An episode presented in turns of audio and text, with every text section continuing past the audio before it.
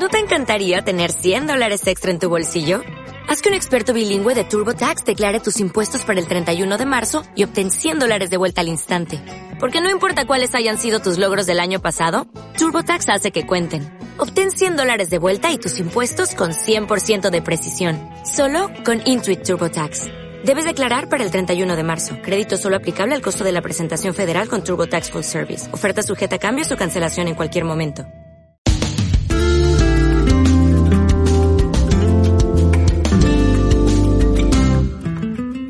Mantenerse firme para Cristo en la actualidad no siempre es algo fácil. En una sociedad donde llaman bien al mal y mal al bien, mantenerse firme por la justicia puede ser difícil. Solo hace falta que alguien le insulte, le cierre la puerta en la cara o le persiga en el trabajo para que sienta el aguijón de pararse solo por Cristo. Dios nunca prometió que no enfrentaríamos la soledad en la vida, así que, ¿cómo podemos enfrentar el rechazo cuando lo experimentamos? Hoy en Momento Decisivo el doctor David Jeremiah nos hablará de un hombre llamado Jeremías que experimentó la soledad al pararse solo para Dios. Y ahora presentamos a nuestro pastor y maestro de Momento Decisivo, el doctor David Jeremiah, en la voz y adaptación de Miguel del Castillo, con unas palabras más de introducción a nuestro mensaje para hoy titulado el siervo solitario. Gracias y bienvenidos a Momento Decisivo, a esta nueva serie sobre la soledad. A pesar de que estamos rodeados de cientos y miles de personas, el mundo es muy solitario. Solo hay que tratar un poco con la gente en el mundo secular para descubrir que hay mucha gente solitaria. Pero también es posible sentir soledad como cristianos, y a veces, cuando tenemos que defender una posición para Cristo que va en contra de la corriente, descubrimos lo difícil que puede ser. Así que, el profeta cuyo nombre llevo, Jeremías, sabía algo en cuanto a la soledad como descubriremos en nuestro programa de hoy. Sabía lo que era estar solo y sentir el dolor de la soledad y cómo tratar con ella al servir al Señor. Vamos a aprender más sobre esto en esta primera lección de nuestra nueva serie sobre cómo superar la soledad. Siento que esta serie puede ser de ayuda para muchas personas porque la palabra de Dios tiene verdades sobre este tema que nos pueden ayudar y alentar. Tal vez usted sepa de varios conocidos suyos que necesiten escuchar estas enseñanzas. ¿Por qué no les llama? Y les invita a sintonizar Momento Decisivo para acompañarnos en esta serie sobre cómo superar la soledad. Bien, abramos ahora nuestras Biblias al libro de Jeremías en el Antiguo Testamento para hablar del siervo solitario. Comencemos.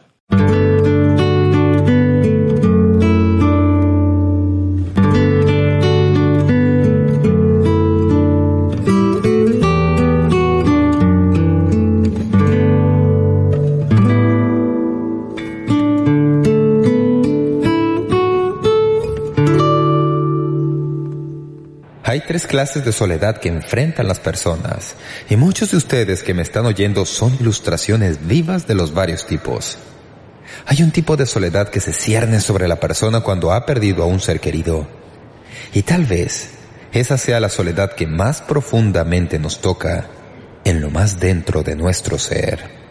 Es casi seguro que algunos de ustedes, en el año pasado, hayan perdido a algún familiar cercano tal vez un esposo o esposa, un hijo, un abuelo, y sienten en el corazón una dolorosa soledad como resultado de ese fallecimiento. Hay otro tipo de soledad que resulta cuando uno se aleja de sus amigos. Los misioneros hablan de eso a veces y cuentan lo que se siente al estar al otro lado del mundo y enfrentar una crisis y no tener a nadie a quien pedir ayuda y ningún familiar cercano que pueda entender lo que uno está atravesando. He oído que los misioneros escriben sobre eso. Pero la soledad que muchas veces se pasa por alto cuando se habla del tema es el tipo de soledad que puede tener lugar cuando se está en medio de una gran multitud. Esto puede estar presente en la vida de la persona que está rodeada de individuos e incluso de seres queridos. Esa es la clase de soledad que se cierne sobre las personas que han sido llamados a levantarse solos y a servir solos y han contestado a ese llamado. Ahora bien, en cierta medida, este mensaje es para los dirigentes y líderes, pero en otro sentido es para todos los que somos creyentes porque en algún momento de nuestras vidas seremos llamados a tomar una posición que es impopular y que no cuenta con la aprobación de la mayoría. Entonces nos sentimos muy solos y nos identificamos con el hombre cuya vida vamos a estudiar brevemente, un hombre que por 50 años desempeñó un ministerio público solo y sin aprecio. Él vio cómo durante el reinado de cinco reyes diferentes le sucedieron algunas cosas terribles al pueblo que Dios le había llamado a ministrar. Vio cómo las disensiones se desataron y destrozaron a su pueblo desde adentro. Vio cómo el desdén reinaba en su nación, vio problemas sociales perturbadores que surgieron en sus días, vio cómo el descontento y la desesperanza parecían ser el sentir de su generación.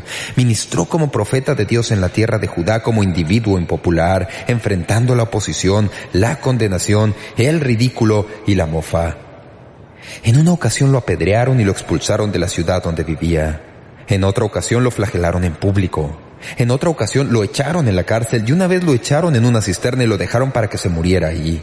Es más, escribió un libro entero de poemas funerales para describir sus lamentaciones por la destrucción de la ciudad santa. Nosotros conocemos el libro como Las Lamentaciones de Jeremías.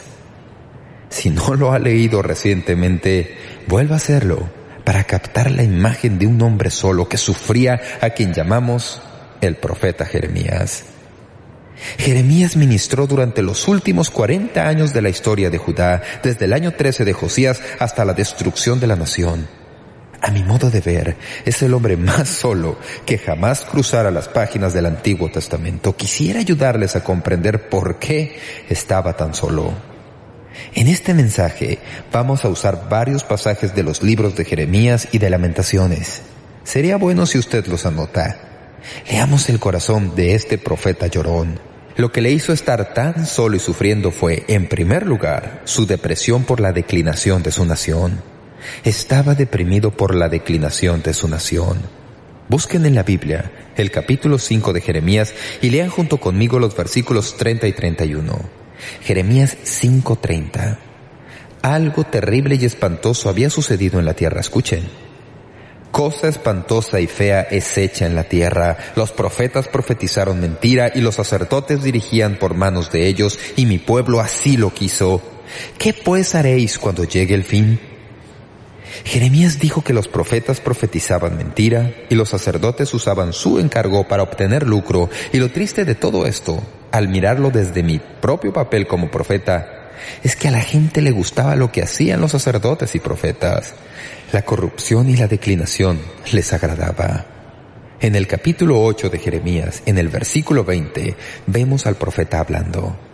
Este es un pasaje que muchas veces es consignado a los pasajes misioneros, pero no es simplemente un pasaje misionero. Es el lamento del corazón del profeta que clamaba. Pasó la ciega, terminó el verano, y nosotros no hemos sido salvos. Jeremías miraba a su nación y lo que veía era toda una generación de personas rebeldes que se habían soltado de sus amarras sagradas y se habían alejado de Dios. Veía una nación que estaba declinando. Es más, una de las palabras que destacan en el libro es la expresión rebeldía. Noten en el capítulo 2, versículo 19, Tu maldad te castigará y tus rebeldías te condenarán. Capítulo 3, versículo 6.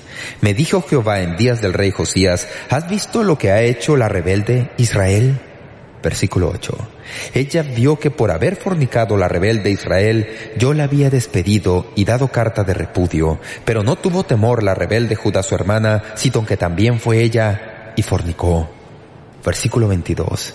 Convertíos hijos rebeldes y sanaré vuestras rebeliones. He aquí nosotros venimos a ti porque tú eres Jehová nuestro Dios capítulo 5, versículo 6. Por tanto, el león de la selva los matará, los destruirá el lobo del desierto, el leopardo acechará sus ciudades, cualquiera que de ellas saliere será arrebatado, porque sus rebeliones se han multiplicado, se han aumentado sus deslealtades. Capítulo 8, versículo 5. ¿Por qué es este pueblo de Jerusalén rebelde con rebeldía perpetua? Abrazaron el engaño y no han querido volverse capítulo 14, versículo 7. Aunque nuestras iniquidades testifican contra nosotros, oh Jehová, actúa por amor de tu nombre, porque nuestras rebeliones se han multiplicado contra ti, hemos pecado. Ahí estaba Jeremías, el profeta santo de Dios, observando cómo su nación, a la que Dios le había llamado a ministrar, iba de bajada, cayendo y declinando. La situación no le hizo cambiar su predicación. Predicaba castigo a su pueblo y sabía desde que empezó su ministerio que ellos no le oirían. Pero imagínese el corazón santo del hombre de Dios que clama contra la injusticia de su pueblo y ellos no responden. Mientras él observa a la nación caer cada vez más y más. Lord Macaulay, historiador británico, escribió estas palabras respecto a otro individuo, pero sirven bien para Jeremías. Escuchen lo que dijo. Es difícil concebir alguna situación más dolorosa que la de un gran hombre condenado a observar la lenta agonía de una nación agotada, atenderla durante los alternados arranques de estupefacción y espasmos que preceden a su disolución y ver los síntomas de vitalidad desaparecer uno por uno hasta que no queda nada sino frialdad, tinieblas y corrupción. Jeremías vio esto sucederle a su nación. Fue un hombre solitario. Número 2. Jeremías estaba solo debido a que lo descorazonaba el interés del pueblo. A Jeremías se le llama el profeta llorón Pasó mucho tiempo en lágrimas. Leemos de esas lágrimas en el capítulo 9, versículo 1. Oh, si mi cabeza se hiciese aguas y mis ojos fuentes de lágrimas para que llore día y noche los muertos de la hija de mi pueblo. Capítulo 13, versículo 17. Mas si no oyereis esto, en secreto llorará mi alma a causa de vuestra soberbia, y llorando amargamente se desharán mis ojos en lágrimas, porque el rebaño de Jehová fue hecho cautivo. Jeremías dijo, ustedes no escuchan lo que estoy diciendo, no quieren oír del castigo de Dios que estoy predicando y todo lo que puedo hacer en respuesta a esto es llorar. Capítulo 14, versículo 17. Les dirás pues esta palabra, derramen mis ojos lágrimas noche y día y no cesen, porque de gran quebrantamiento es quebrantada la Virgen hija de mi pueblo de plaga muy dolorosa. Pasando al libro de lamentaciones, capítulo 1, versículo 2, verán el mismo tema de nuevo. Amargamente llora en la noche y sus lágrimas están en sus mejillas. No tiene quien la consuele de todos sus amantes, todos sus amigos le faltaron, se volvieron enemigos. Capítulo 2, versículo 11. Mis ojos desfallecieron de lágrimas, se conmovieron mis entrañas. Mi hígado se derramó por tierra a causa del quebrantamiento de la hija de mi pueblo cuando desfallecía el niño y el que mamaba en las plazas de la ciudad. Capítulo 2, versículo 18. El corazón de ellos clamaba al Señor, Oh hija de Sión, echa lágrimas cual arroyo día y noche, no descanses ni cesen las niñas de tus ojos. Al preocuparse Jeremías por el castigo que le vendría a su pueblo Israel y la destrucción que al final caería sobre la ciudad, todo lo que podía hacer era echarse a llorar. Las lágrimas le corrían al derramar su corazón al predicar y nadie escuchaba. Luego, junto con todo eso, se afligía por el abandono de sus amigos. ¿Es verdad que Jeremías estuviera solo? Bien, la Biblia testifica del hecho. En primer lugar, lo abandonaron por sus enemigos que pedían su derrota. En Lamentaciones 1.20 leemos estas palabras. Mira, oh Jehová, estoy atribulada, mis entrañas hierven, mi corazón se trastorna dentro de mí porque me rebelé en gran manera. Por fuera hizo estragos la espada, por dentro señoreó la muerte. Oyeron que gemía, mas no hay consolador para mí. Todos mis enemigos han oído mi mal, se alegran de lo que tú hiciste. Harás venir el día que has anunciado y serán como yo. En Jeremías 15, 17 hay palabras muy tristes de soledad. No me senté en compañía de burladores, ni me engreí a causa de tu profecía. Me senté solo, porque me llenaste de indignación. ¿Por qué fue perpetuo mi dolor y mi herida desahuciada no admitió curación? ¿Serás para mí como cosa ilusoria, como aguas que no son estables? Estaba abandonado, estaba solo, parado en la brecha de una nación que se deterioraba, proclamando con lamentos lo que Dios le había llamado a predicar. Nadie le oía, nadie le prestaba atención. Los amigos que debían haber estado a su lado para animarle y consolarle, le habían abandonado. Estaba solo, y uno puede sentir el dolor de su corazón al escribir las palabras que acabamos de leer. Finalmente, llegó al punto cuando estaba listo para botar la toalla y darse por vencido. Lean conmigo el capítulo 20 de Jeremías, versículos 14 al 18. Todos nosotros, en un momento u otro, tenemos días como este. No sé cuál fue el golpe final, pero un día Jeremías se despertó y fue demasiado para él. Sintió lástima de sí mismo y dijo llorando las palabras que vamos a leer en Jeremías 20:14. Maldito el día en que nací, el día en que mi madre me dio a luz, no sea bendito. Maldito el hombre que dio nuevas a mi padre diciendo, Hijo varón te ha nacido, haciéndole alegrarse así mucho. Y sea el tal hombre como las ciudades que asoló Jehová y no se arrepintió. Oiga gritos de mañana y voces a mediodía, porque no me mató en el vientre y mi madre me hubiera sido mi sepulcro y su vientre embarazado para siempre. ¿Para qué salí del vientre? ¿Para ver trabajo y dolor y que mis días se gastasen en afrenta?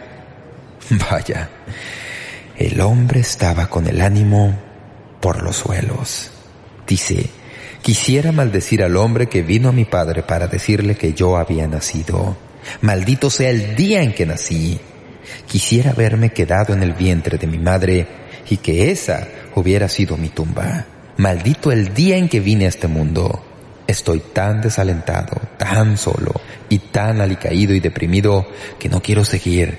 No quiero ni siquiera pensar en el hecho de que nací. La misma verdad se halla en el capítulo 15, versículo 10.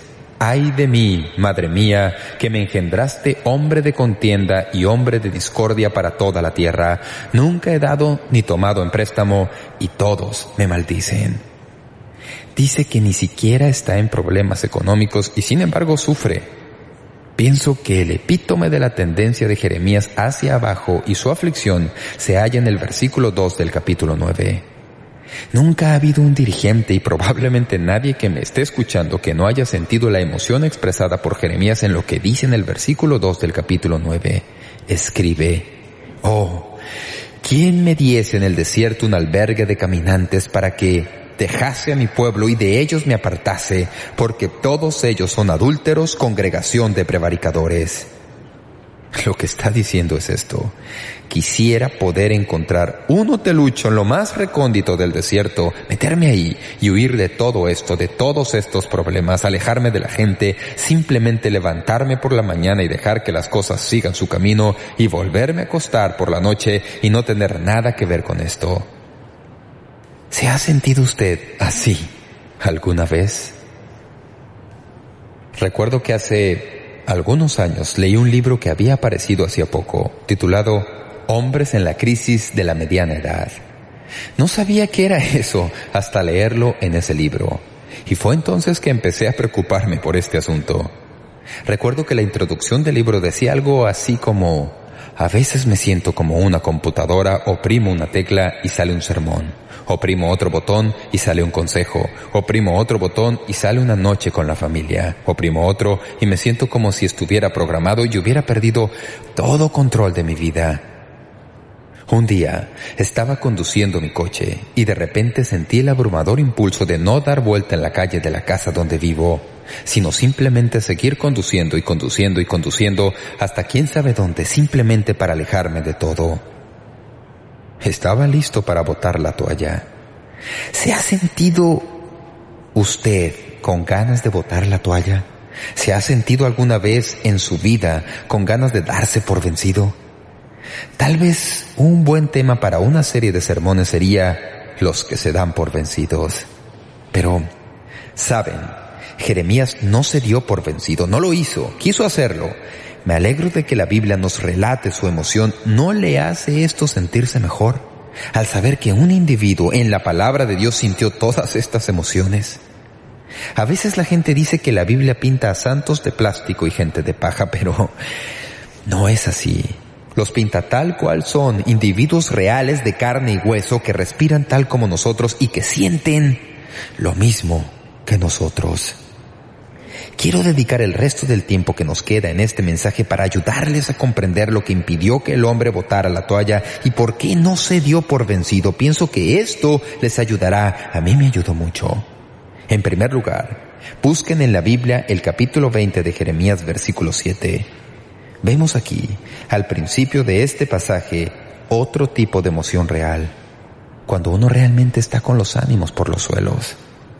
Algunos temperamentos se parecen más a esto que otros.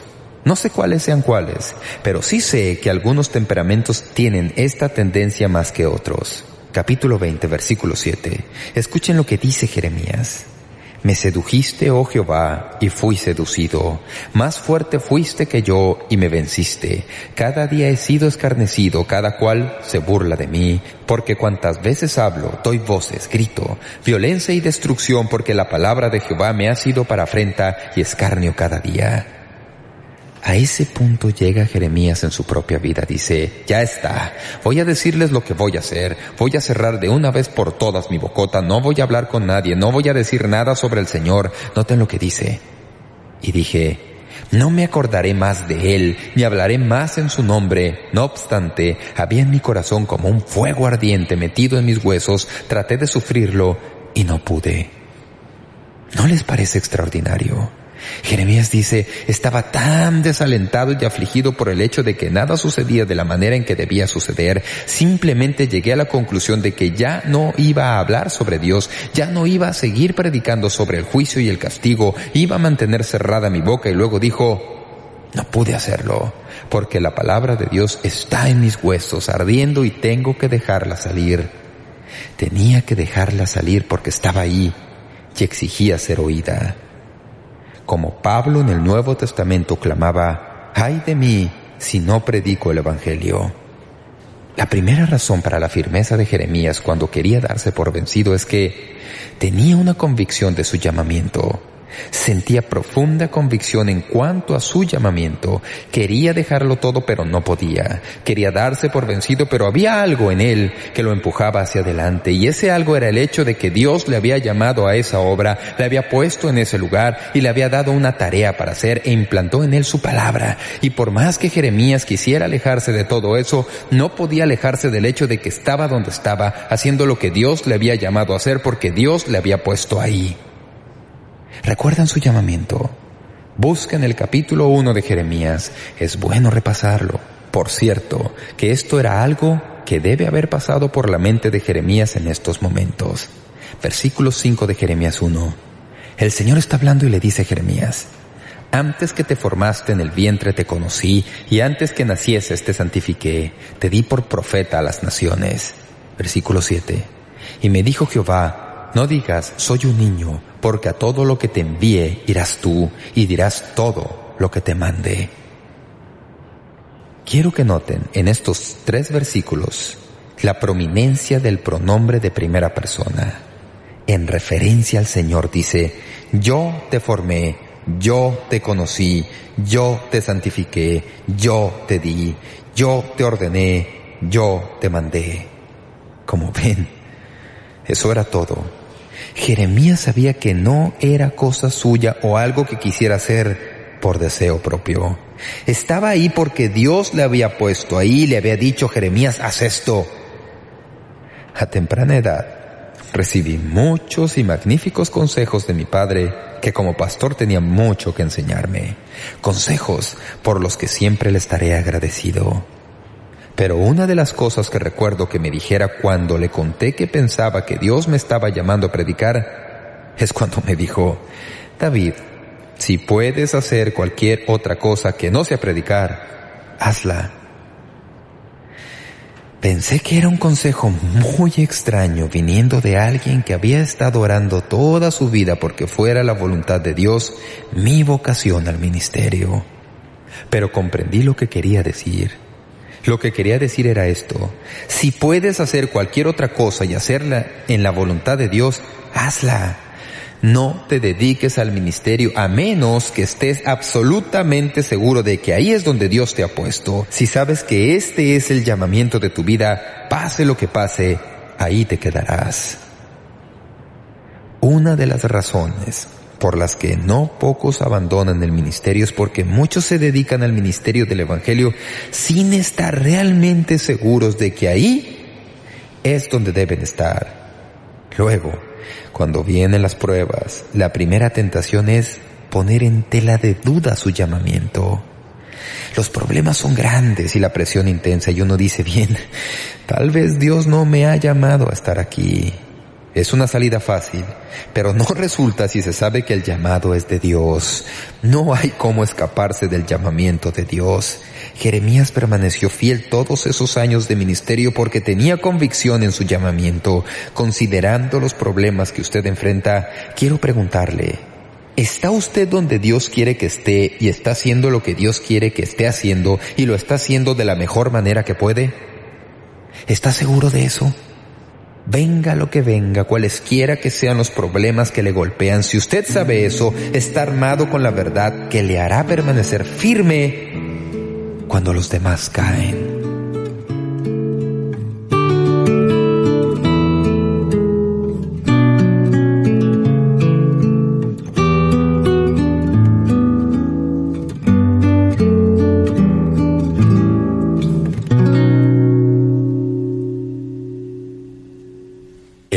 Hablaremos más sobre la soledad de este siervo de Dios, Jeremías, y descubriremos cómo Dios le ayudó a superarla.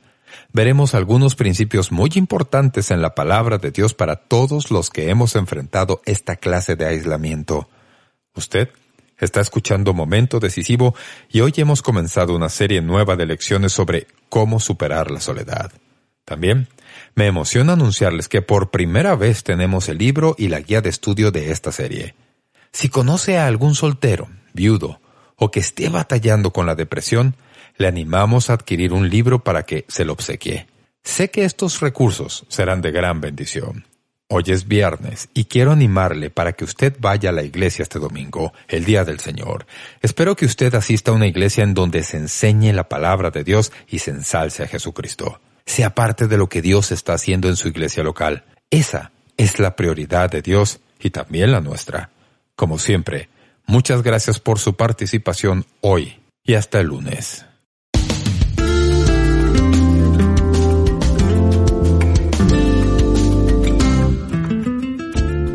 Gracias por sintonizar Momento Decisivo. Esperamos que usted pueda tomar un momento para escribirnos una carta en respaldo del Ministerio. Le agradecemos su correspondencia.